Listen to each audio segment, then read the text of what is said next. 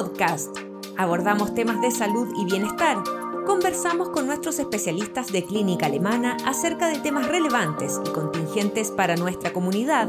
Estamos contigo para educarte.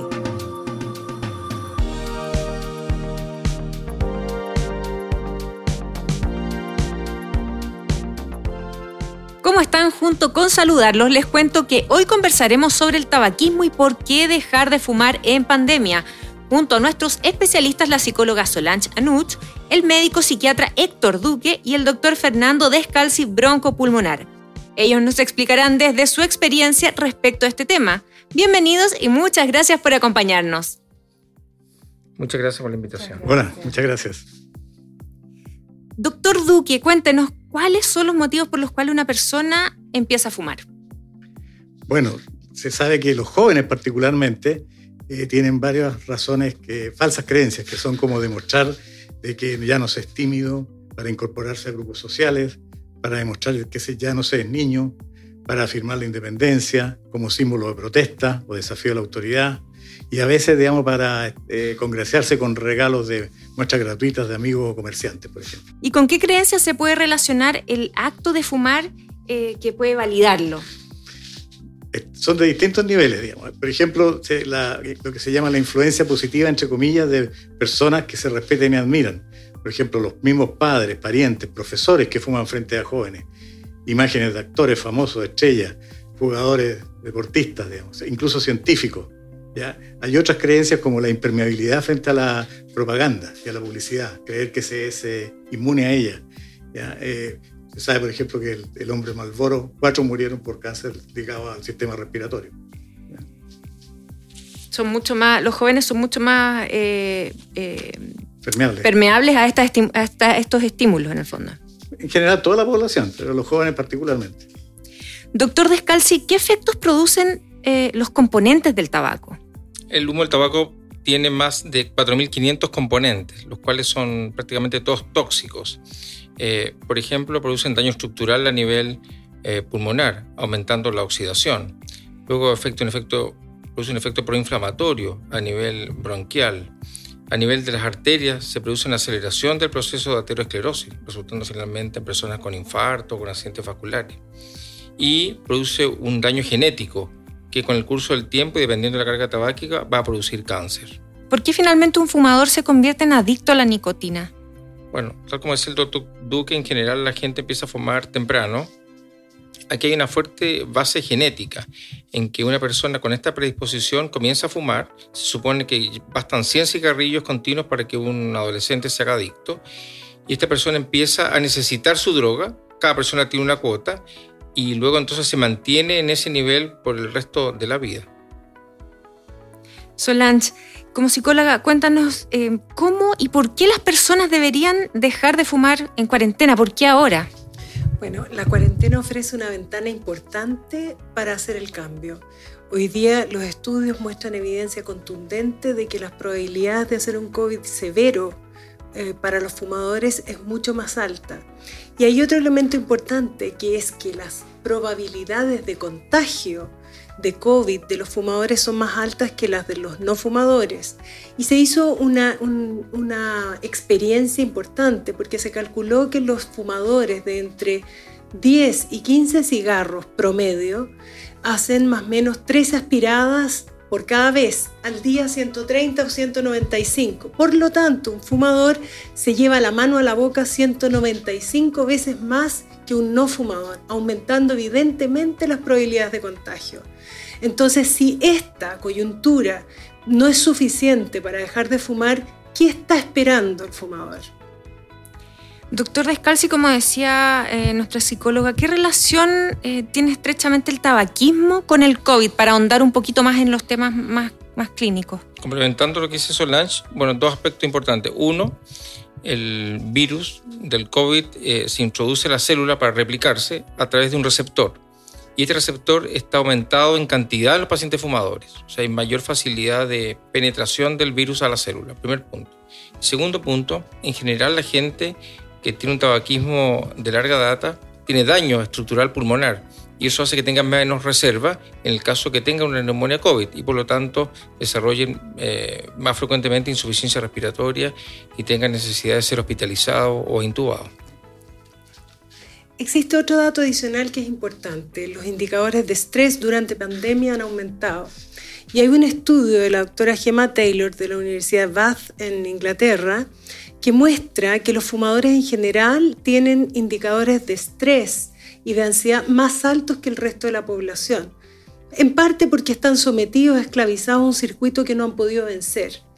Entonces, eh, ella plantea, a partir de este estudio, que las personas que dejan de fumar mejoran sus índices de bienestar psicológico y de sentimientos positivos. Entonces, hoy día en cuarentena, mejorar nuestras sensaciones, disminuir nuestro estrés, estrés y estar en mayor bienestar, viene muy bien. ¿Qué debería hacer una persona para dejar de fumar? Una persona para dejar de fumar tiene primero que nada que tomar una decisión. No esperar querer hacerlo, sino tomar conciencia a un nivel cognitivo realmente de que se está provocando daño, de que no hay ningún cigarrillo que no provoque daño. Por lo tanto, si toma conciencia de que el fumador tiene 10 años menos de vida útil cómo no cuidar la vida. Hay que tomar la decisión. Una vez tomada la decisión, entender que es seria, que no es un vitrineo, que no es un probar, es hacerlo. Y en segundo lugar, enfocarse, enfocarse en ah, partir por lo más simple, día a día recordar que se tomó la decisión y que no va a hacer de aquí en adelante nada que le provoque daño, que no lo merece y que ha decidido dejar de fumar. Y desde ahí cambiar estilo de vida sin esa decisión consciente es difícil que se provoque este cambio o, el, estímulo real de querer dejar de fumar? Es difícil porque este es un acto que requiere mucha voluntad. Van a haber muchas estrategias que va a tener que seguir porque se trata de una adicción y las adicciones requieren un acto voluntario.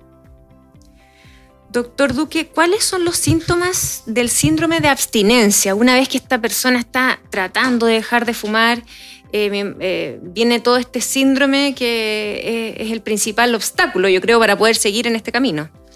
Así es, yo voy a hablar de lo que se llama el síndrome nuclear de, abstinencia, porque esto varía de acuerdo a, a condiciones de distintas personas, edad y incluso creencias, digamos, pero el estado de ánimo alterado, disfórico, irritable, depresivo, insomnio, irritabilidad, ansiedad, dificultad de concentración, inquietud psicomotora, disminución en la frecuencia cardíaca e incluso aumento de peso. Solange, ¿qué factores evitan que una persona deje de fumar y cómo evitar recaer en el fondo?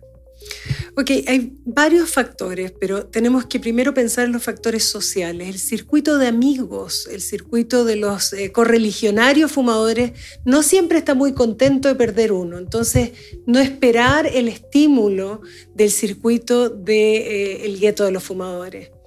Eh, segundo, el fumador tiene un sistema de creencias montado para poder seguir fumando. Y a eso se refiere la terapia cognitivo-conductual, que plantea que la emoción y la conducta están determinadas por nuestro pensamiento.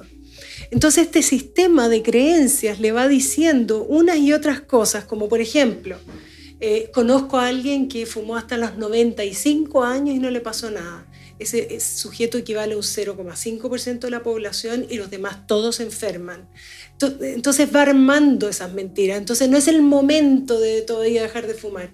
Él sabe que nunca va a encontrar el momento para dejar de fumar.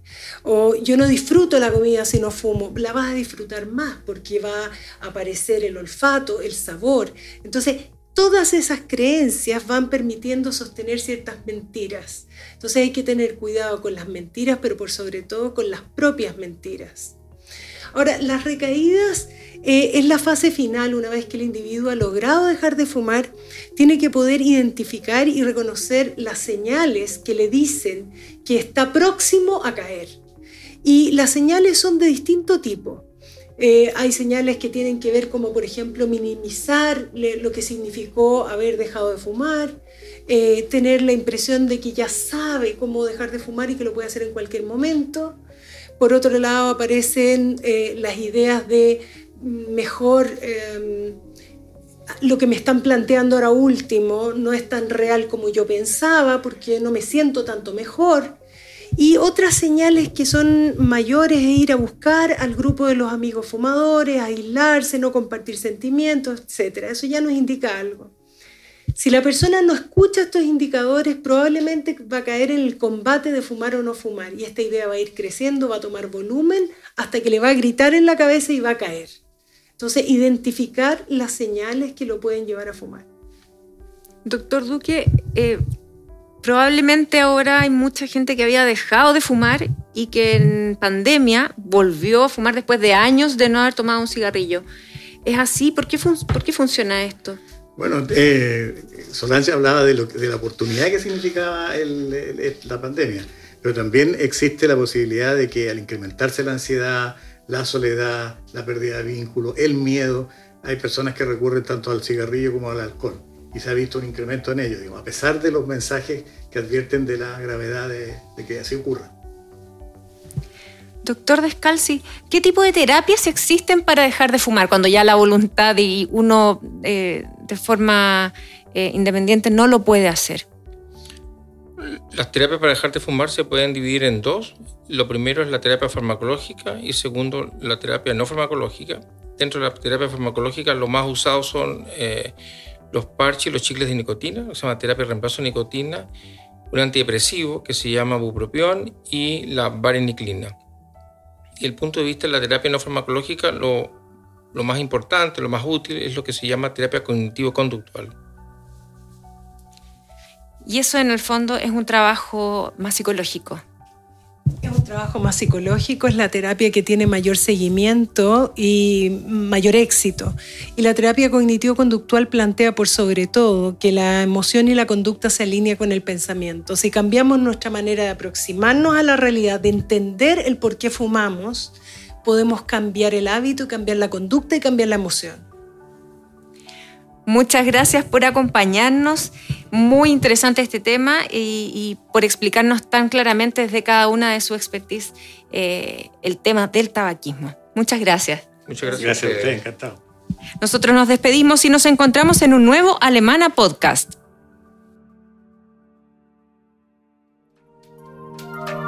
Síguenos en nuestras redes sociales y visita nuestro sitio web alemana.cl. Nos vemos en otro Alemana Podcast. Clínica Alemana. Si es tu salud, es la alemana.